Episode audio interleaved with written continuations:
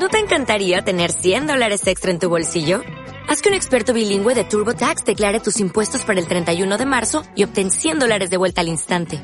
Porque no importa cuáles hayan sido tus logros del año pasado, TurboTax hace que cuenten. Obtén 100 dólares de vuelta y tus impuestos con 100% de precisión. Solo con Intuit TurboTax. Debes declarar para el 31 de marzo. Crédito solo aplicable al costo de la presentación federal con TurboTax Full Service. Oferta sujeta a cambios o cancelación en cualquier momento. Bienvenido a su programa Respuestas, con su anfitrión, el reverendo Moisés Román. Porque su pregunta es importante y ante una pregunta desafiante, una respuesta honesta. Respuestas.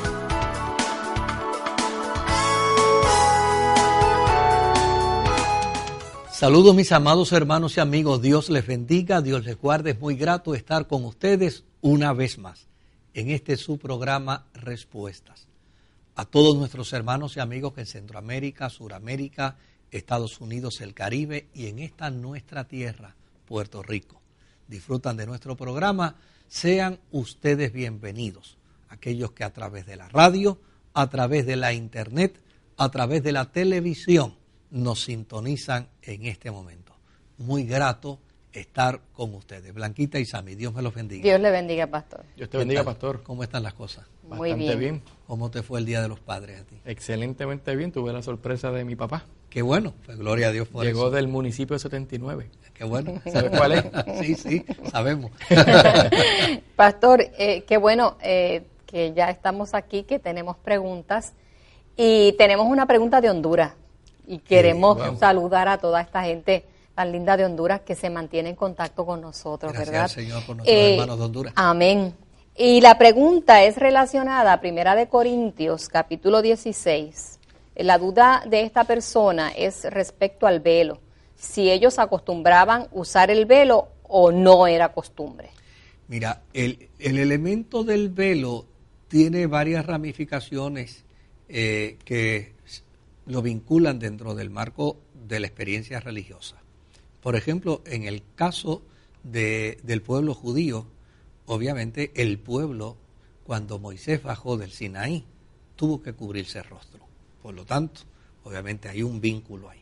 Pero también la experiencia del velo era una experiencia que también trascendía a otras eh, fenomenologías religiosas, a otros elementos religiosos.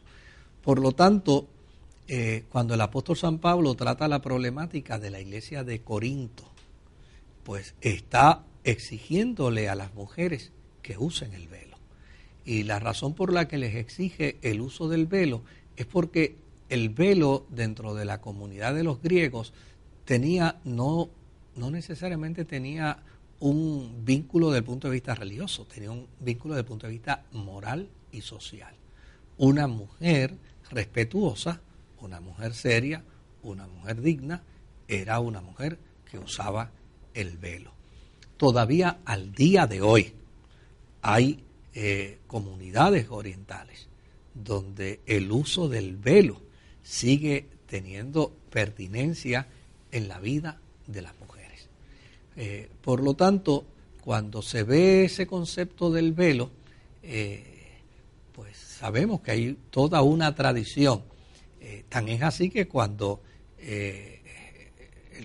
el, mundo español que imperó en, en Puerto Rico y en América por más de 400 años, pues es interesante que por muchos, por muchos, por muchos años la Iglesia Católica y aún otras denominaciones evangélicas utilizaban el velo. Y aún hay Todavía, algunas todavía hay algunas comunidades de fe eh, que lo utilizan.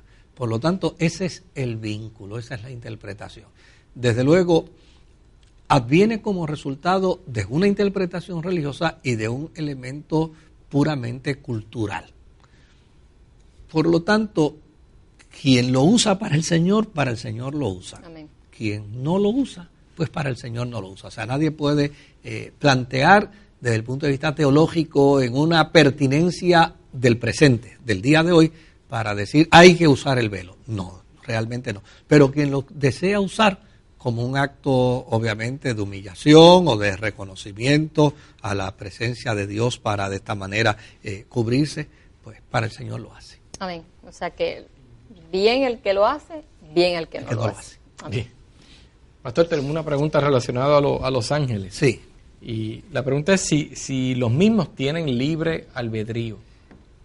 Lo que uno descubre a través de la Sagrada Escritura es que no. Que los ángeles llana y sencillamente están sujetos a la autoridad soberana de aquel que los creó y llana y sencillamente responden a esa autoridad. Por lo Son menos. mensajeros y esa es su función. Su función, eh, ángel significa mensajero, esa es su función. Ellos están para obedecer, para cumplir las instrucciones divinas.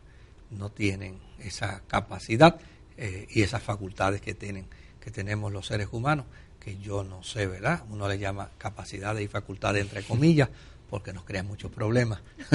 El libre albedrío. sí. Bueno.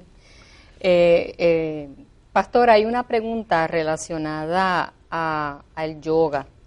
Es- esta persona dice que el yoga se practica para, para hacer una armonía entre el alma, el cuerpo y el espíritu. Y la duda de, esta persona es saber si nosotros como cristianos podemos practicar el yoga en base a que esto va a hacer una armonía entre alma, espíritu y cuerpo. Mira, en la década del 60, muchos religiosos de Occidente eh, vivieron una profunda frustración con la fe. Y esto hizo que mucha gente de Occidente fuera a Oriente a exportar eh, para Occidente fenómenos místicos, fenómenos religiosos, trascendentales, etcétera, etcétera. Y desde luego, desde la década del 60, se incrementó en el Occidente algunos de estos fenómenos, eh, como bien pudiéramos incluir el, el yoga. Obviamente, el ejercicio que provoca el yoga eh, tiene valores y tiene elementos beneficiosos y son innegables. O sea, eh, un ejercicio de yoga para una persona que tiene problemas con la espalda eh, le puede ayudar extraordinariamente. Un ejercicio de yoga para personas que tienen problemas de desbalance físicos eh, les puede ayudar extraordinariamente. Eh, lo que necesita un cristiano es aprender a separar el ejercicio del ritual. ¿Ves? O sea, yo creo que si un cristiano eh, aprende a separar el ejercicio del ritual, pues ya necesariamente puede trascender a la experiencia del yoga como un ejercicio sin tener que caer en, la, en el ritualismo que provoca la experiencia del yoga desde el punto de vista del contexto eh, oriental.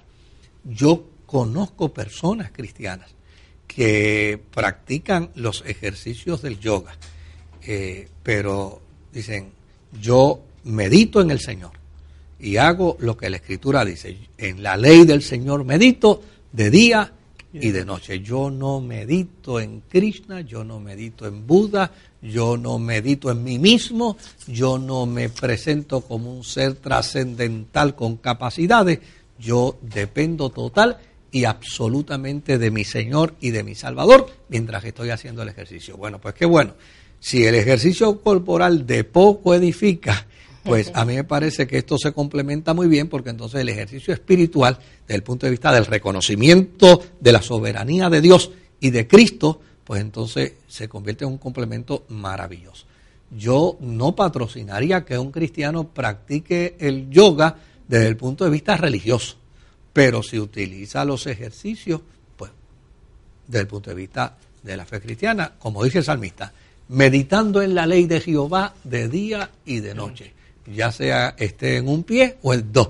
y Meditar el en la ley del es Señor. bueno. No, el, el ejercicio, es bueno, saludable, saludable. Así es que- Yo creo que es cuando se le atribuyen otras propiedades fuera de, Sí, de lo sí. físico. Eh, sí, es- es- ahí es donde está el problema. Y básicamente a mí me parece que la escritura tiene un planteamiento sobre eso interesantísimo. El ejercicio eh, corporal, cuando uno lo compara con la piedad, cuando uno lo compara con la justicia, cuando uno lo compara con el amor, pues realmente no es Para tan poco. importante. Es más importante el ejercicio espiritual que el ejercicio físico. Ahora, no podemos negar que el ejercicio físico ayuda y beneficia a toda persona que lo practica.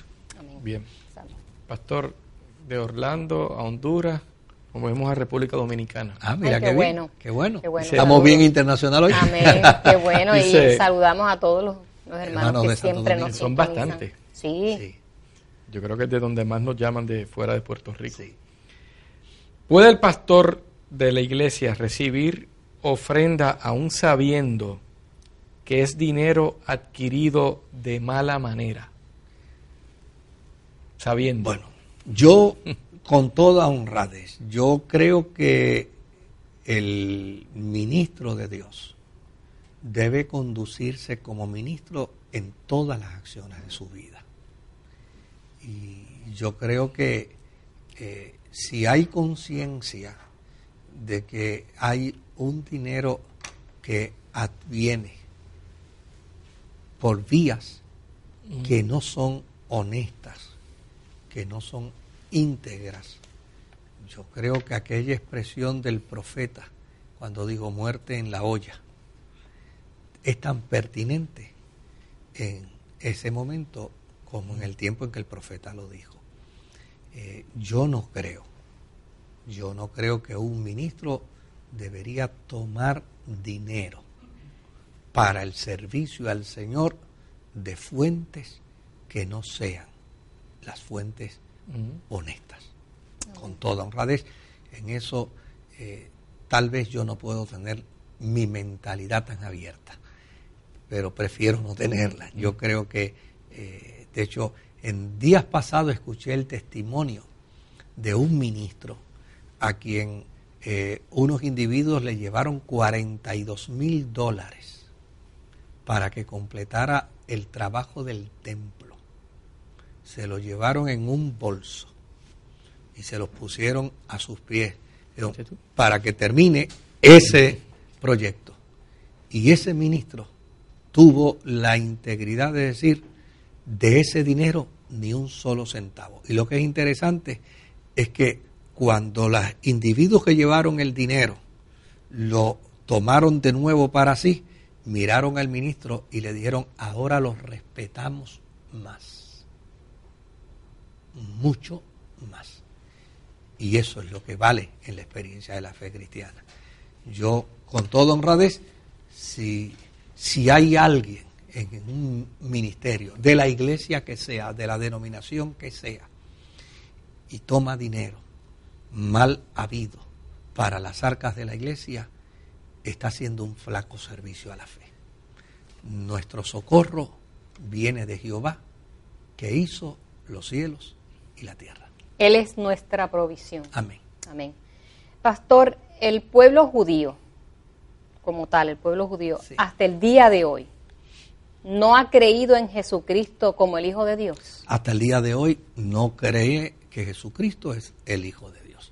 De hecho, eh, cuando tal vez uno puede tener la oportunidad de conversar con judíos sobre la persona de Jesucristo, este, si son eh, personas con una mentalidad abierta, pero el judío tradicional, ese que usted tal vez vea en los aeropuertos eh, vestido de negro con la barba, ese tan pronto escucha hablar de Cristo, puede inclusive hasta taparse los oídos, porque no va a aceptar bajo ninguna circunstancia escuchar que Jesús es el Hijo de Dios. Y Qué eso tremendo. es.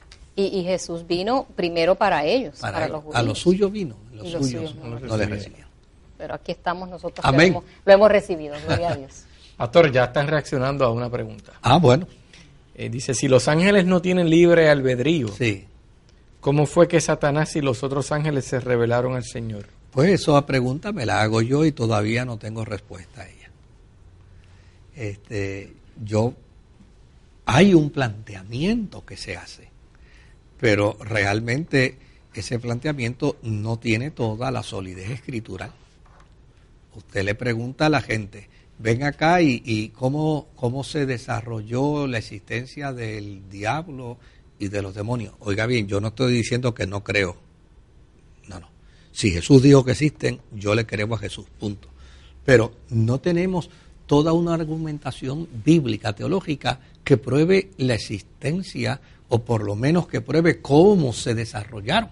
Lo que hay son dos pasajes bíblicos, uno en Isaías y otro en Ezequiel, que se utilizan para partir de la premisa que esos dos pasajes bíblicos son pasajes de doble referencia. Pero realmente esos pasajes bíblicos tienen destinatarios y eran reyes a los que se le acusaron. Por ejemplo, esa expresión como caíste del cielo eh, o lucero, eso, eso tiene un destinatario directo, se llamaba Ciro, no se llamaba Lucifer, ni se llamaba Luzbel. Por lo tanto, este, la fe, eh, desde el punto de vista teológico, no niega la realidad de la existencia del mal y no niega la realidad de los poderes del mal. Por una sencilla razón, porque Jesús habló de ello y yo le creo a Jesús, punto. Ahora, no tenemos toda una argumentación teológica que nos lleve a crear una estructura de pensamiento eh, filosófico demarcado para decir aquí está el origen del diablo y aquí está el proceso y la evidencia de ese, de ese origen. Realmente no está, no está. Algunos argumentos es que la Biblia eh, no, no iba a, perder mucho tiempo para hablar de él. Prefería hablar de Dios y prefería hablar de Cristo.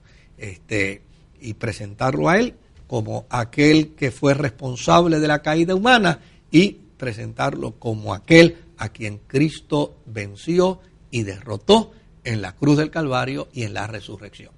Eh, pero sí, usted tiene razón, pero no tenemos realmente eh, en el marco teológico, eh, no, hay, no hay todo el argumento teológico que necesitemos o que necesitamos para poder decir, mira, aquí surgió y aquí concluyó. No, no lo hay. Y es, y es eh, preocupante porque hay personas que comienzan a buscar y a traer una teología que no existe. Es, claro, sí, porque entonces caemos en la trampa de la especulación. Exactamente. Y, y, desde luego en el campo, en el campo de la hermenéutica, eh, uno, uno puede estirar un poco el texto pero no lo puede estirar tanto que lo parta eh, o que caiga en, contradicciones. Correcto. No se puede caer en contradicciones.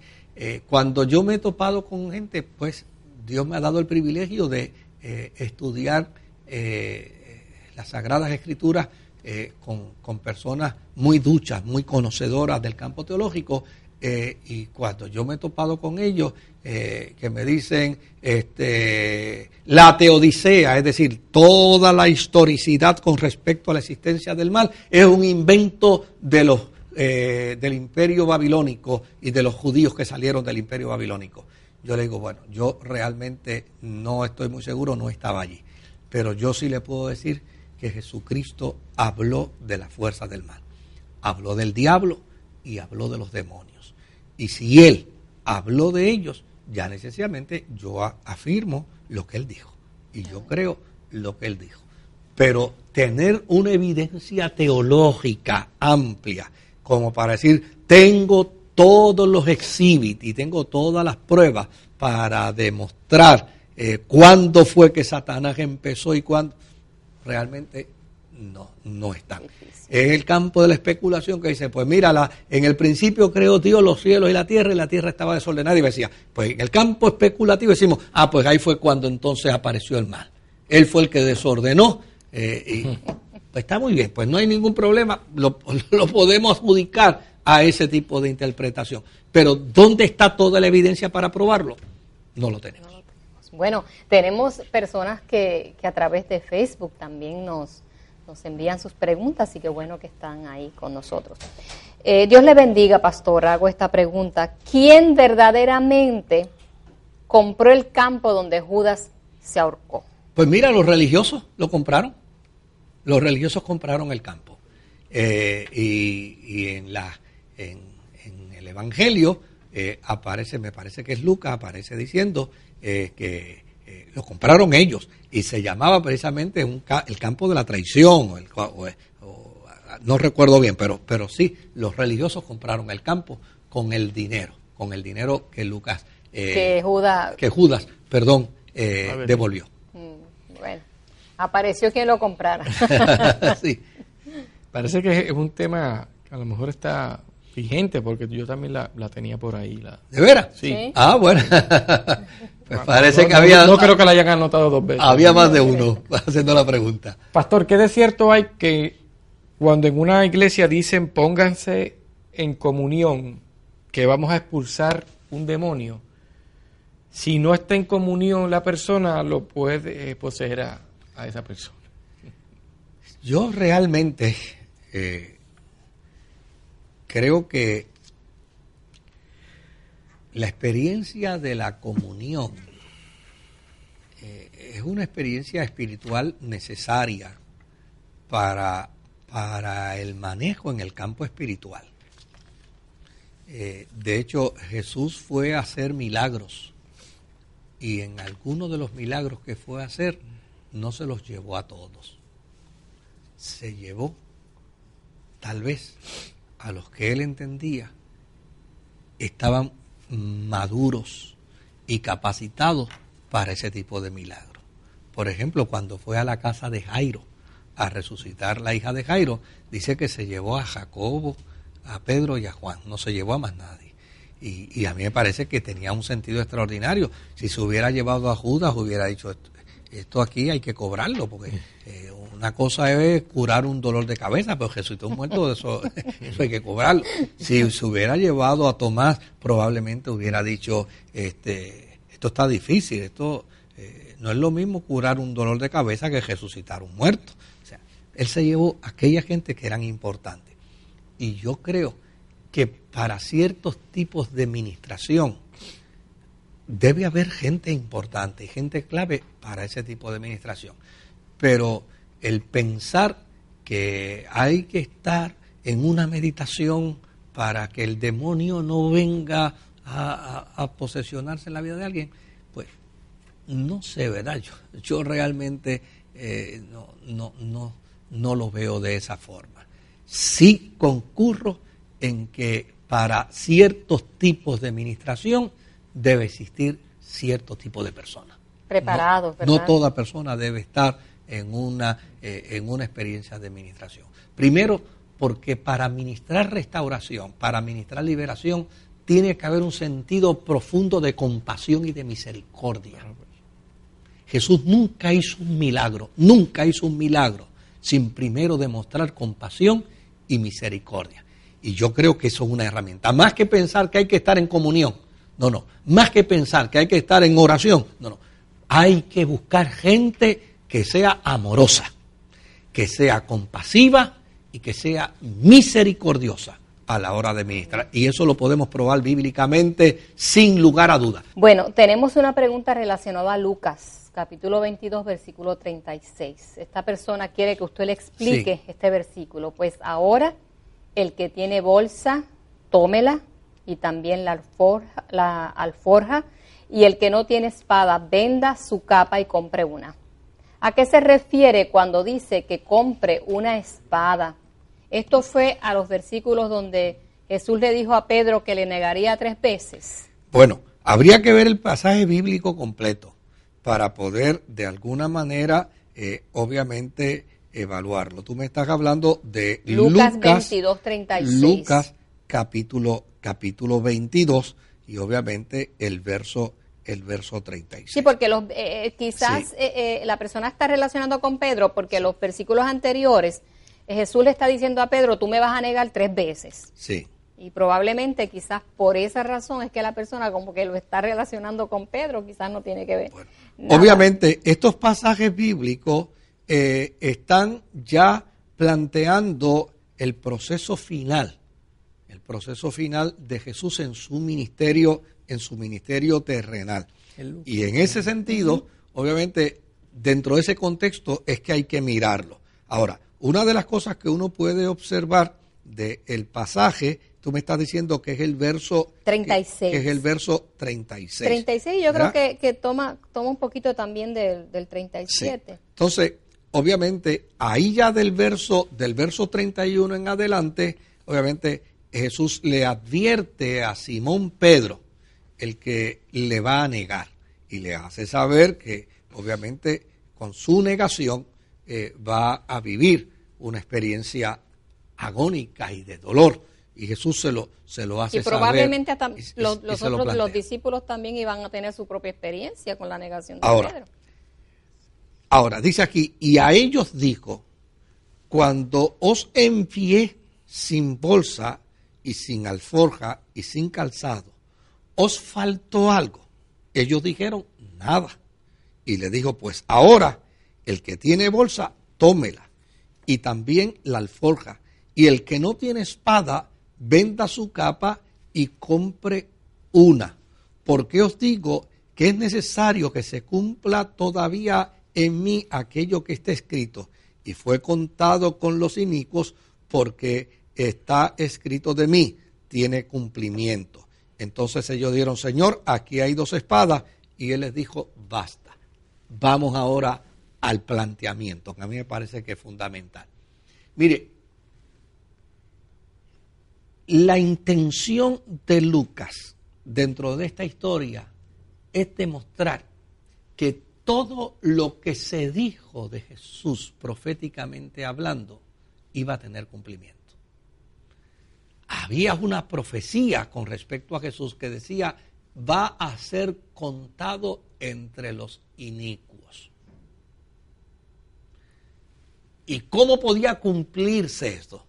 Pues Jesús quería que se cumpliera. ¿Cómo se podía cumplir? Diciéndole a los discípulos, una vez les dije que dependieran totalmente del proceso pacífico, del proceso de paz, del proceso tranquilo. Ahora les digo, ahora les digo que no. Ahora les digo que busquen una espada y se defiendan. Y cuando dice esto, les está diciendo, lo estoy diciendo no para que lo hagan, lo estoy diciendo para que se cumpla la profecía dada que decía que yo iba a ser contado entre los inicuos. Pues ya, diciéndole esto, fui contado entre los inicuos. Claro, todavía los discípulos dicen, mira, aquí hay unas espadas, como quien dice, literalmente, y dice, no, no, un momentito.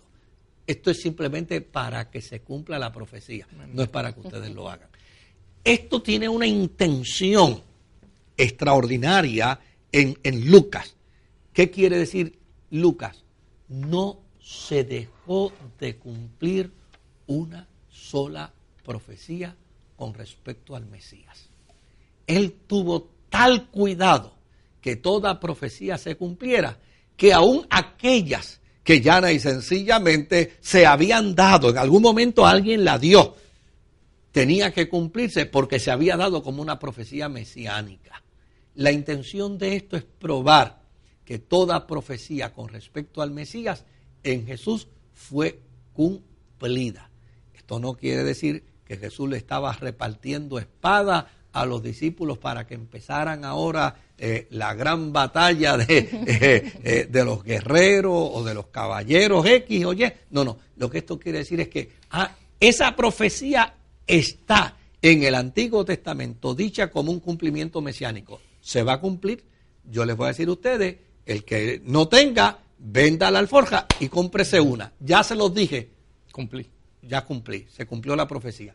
Pero cuando ellos dijeron, pero esto es literal, hay que bu-". le digo, no, se acabó, ya se cumplió. Eso es lo que quiere decir el texto. Amén. Bueno, pues no, de Lucas nos vamos a Colosenses. ¿Cómo no?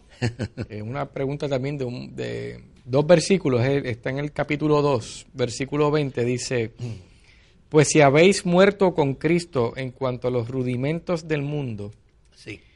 ¿por qué, como si vivieses en el mundo, os sometéis a preceptos tales como no manejes, ni gustes, ni aun toques?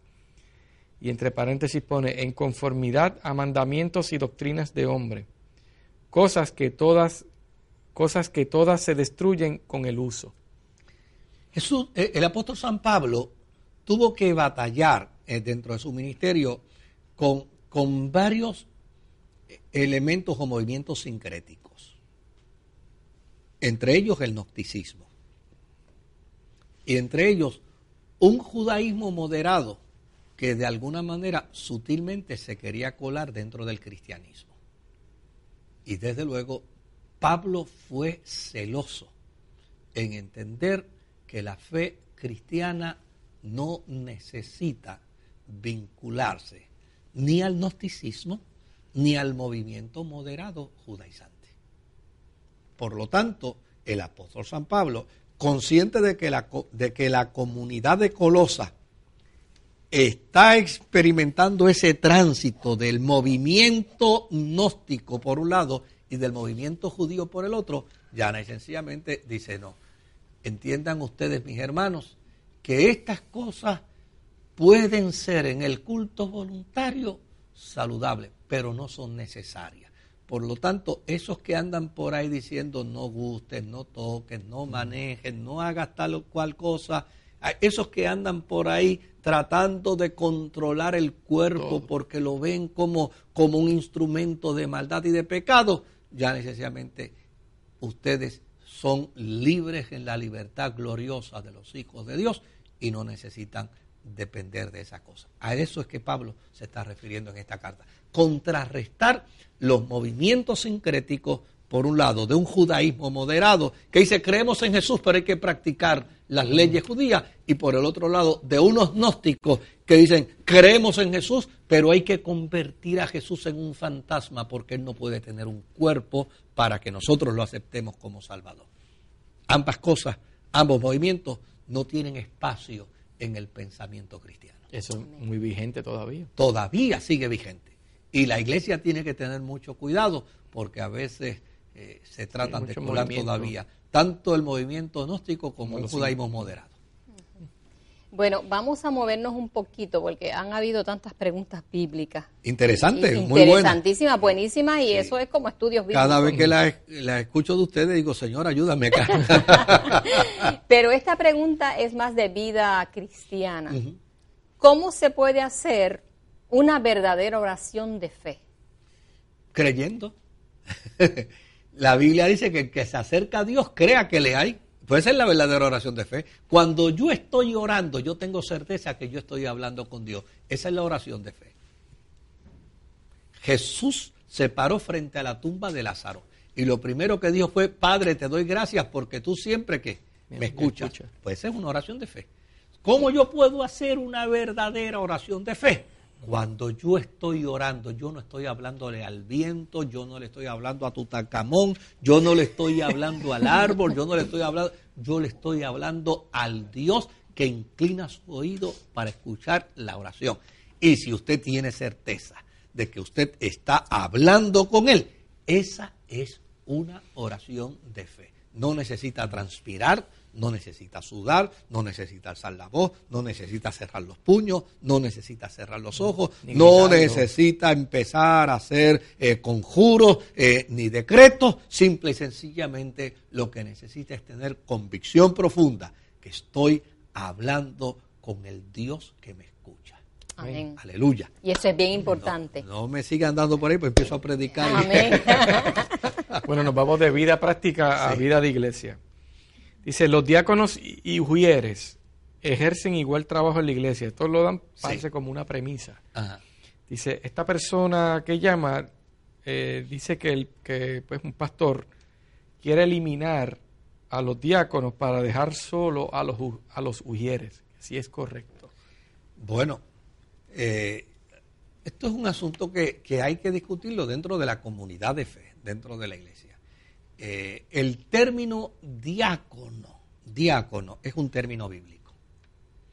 El término ujier es un término secular, que tiene una función, pues gloria a Dios, y que tiene, se les designan unas tareas, gloria a Dios por eso, yo no tengo ningún problema con, con eso. Pero a mí me parece que eliminar un cuerpo de diáconos, que es obviamente el término bíblico, pues me parece que, en ese sentido la iglesia necesitaría repensarse. Hay que sentarse a repensarse. Yo creo que deberían invitar eh, al pastor, pastor, vamos a sentarnos a repensar esto y evaluar esto porque estaríamos eliminando un término bíblico para avalar un término secular. Vuelvo y digo, no quiere decir que el término secular sea malo porque los sugieres tienen una función de importancia dentro de la iglesia extraordinaria. Pero para mí el diaconado es un brazo pastoral. Es un brazo pastoral. O sea, eh, yo bendigo a Dios por los diáconos de mi iglesia. Eh, hay ciento y pico de diáconos. Yo tengo que admitir públicamente que de no ser por esos diáconos de la iglesia, yo no pudiera hacer el trabajo. Sí, el trabajo que hacen los diáconos es, extraordinario, Es extraordinario. Claro que sí. Bueno, hay un versículo aquí que hay una persona que llama que quiere que le explique. Vamos a volver entonces al estudio bíblico. Vamos, vamos. Estaba bien inspirado. Dice en Isaías 3, versículos 6, 16 y 17. La, la, persona quiere saber si eso aplica al día de hoy, sí. estos versículos. Asimismo, eh, dice Jehová, por cuanto las hijas de Sión se ensoberbecen y andan con cuello erguido y con ojos eh, desvergonzados cuando andan, van danzando y haciendo son con los pies. Por tanto, el Señor eh, rapará o raerá la cabeza de, los, de las hijas de Sión y Jehová Dios cubrirá a sí mismo eh, su vergüenza. Mire, el libro de Isaías se divide en tres trozos, por así decirlo, ¿no? hay quien llama perícopas, pero en tres trozos del capítulo 1 al capítulo 39, del capítulo 40 al capítulo 55 y del capítulo 56 al capítulo 66. Esas son las tres divisiones. Del 1 al 39 trata del momento en que Israel está en su soberbia, en su arrogancia y de espalda a Dios. Y el profeta está diciendo aquí, fíjese que estamos en el capítulo 3, del 1 al 39 trata del pueblo cuando está en arrogancia, en soberbia eh, y de espalda a Dios. Y el profeta está diciendo, por cuanto las hijas de Sion, es decir, por cuanto las mujeres de Israel están llenas de soberbia, están llenas de arrogancia, están llenas de sensualidad y andan de espalda a Dios, vendrá sobre la nación juicio y ellas también serán afectadas. Al punto, ese término de rapar la cabeza lo que significa es que irán como esclavas. Wow. Y eso se cumplió. Eso se cumplió en el cautiverio babilónico. Por lo tanto, si ya se cumplió, no tiene gloria a Dios, que lo miramos ahí y vemos el dato y decimos, cuando Dios habla, Dios habla. Y cuando Dios habla, lo que dice se cumple. ¿Y cuál es la evidencia? Esto. Lo dijo antes del cautiverio babilónico y vino el cautiverio babilónico y se cumplió. Pero ya se cumplió. O sea, eso no se lo podemos aplicar ahora a ninguna eh, y a ninguna persona. Bajo ninguna circunstancia se puede, se puede aplicar. Dice, nos vamos a Isaías 38. He aquí yo haré volver la sombra por los grados que ha descendido con el sol. En el reloj de Acaz, 10 grados atrás, y volvió el sol 10 grados atrás, por los cuales había ya descendido. Que explique ese pasaje. Pues mire, ese es un pasaje que con toda honradez, lo, a lo único que yo me puedo limitar es al dato histórico, pero yo no puedo dar una explicación desde el punto de vista eh, físico porque yo no lo soy. O sea, aquí está haciendo referencia el profeta, obviamente, a un evento que aconteció donde en algún momento dado, eh, mediante un oráculo profético, hubo un milagro extraordinario y obviamente hubo una retrocedió el sol. Hay algunas personas en el campo de la física que han planteado que eso pudo haber sucedido. Sí, yo te iba a comentar. Sí. Hay Científicamente que, que, que, lo han planteado y desde luego pues yo he leído algo sobre eso, pero no mucho. Y yo, aparte de eso, no puedo abundar más porque pues yo tengo limitaciones como todo ser humano y yo no sé por no decir nada, de física, sé muy, muy, muy poco.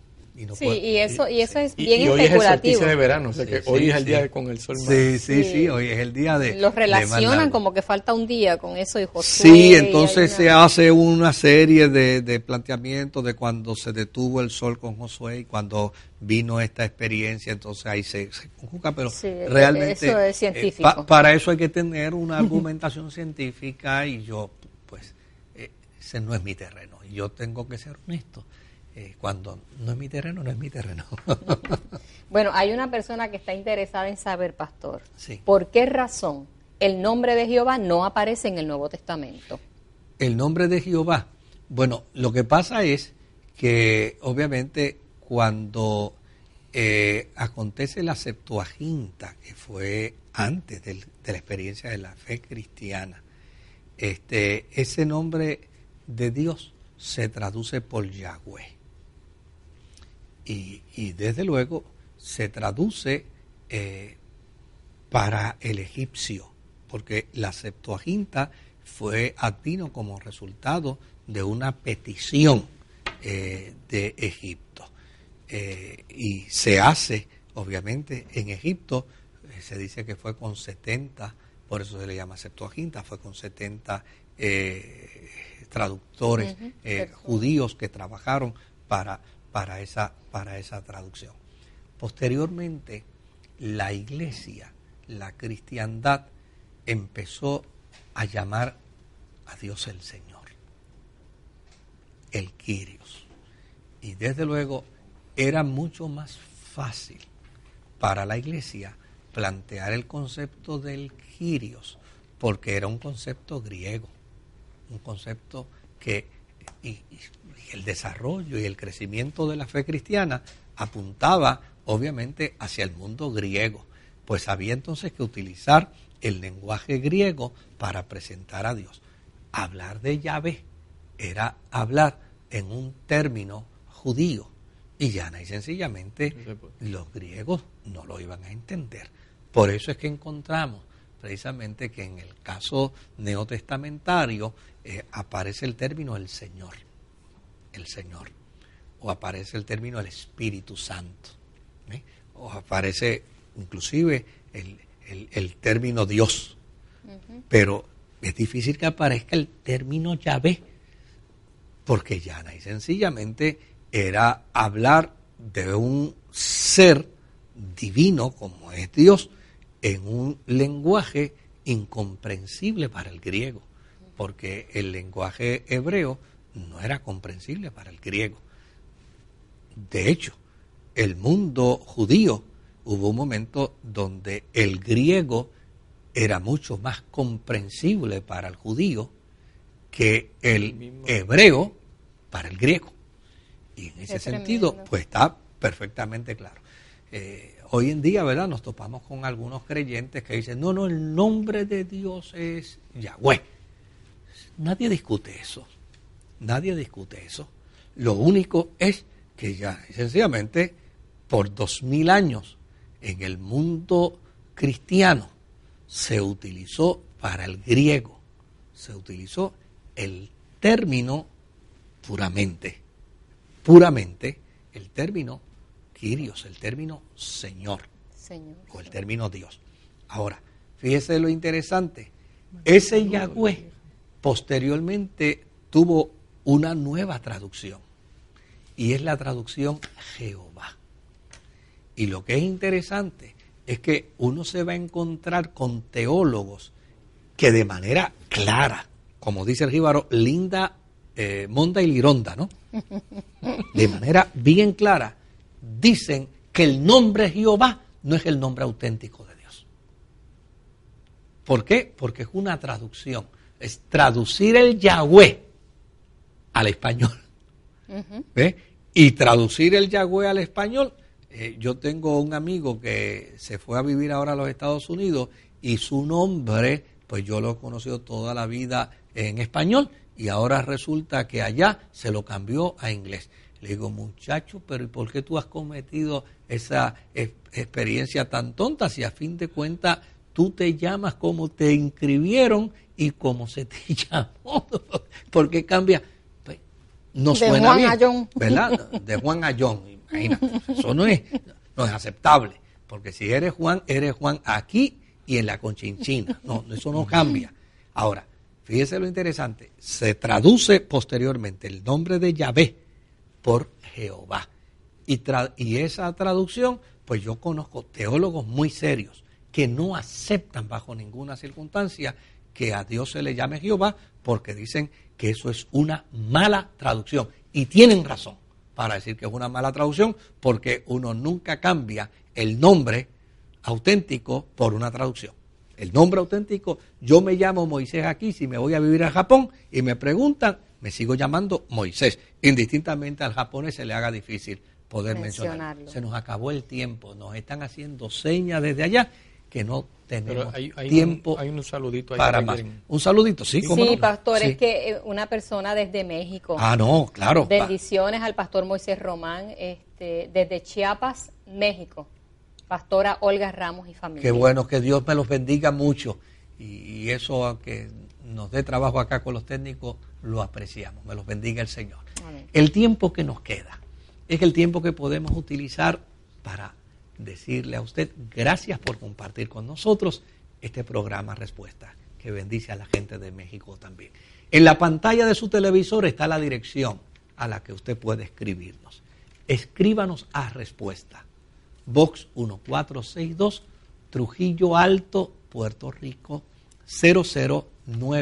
00977. Repito, Box 1462, Trujillo Alto, Puerto Rico 00977. Si dentro de sus posibilidades está el poder ayudarnos, envíenos su ayuda económica.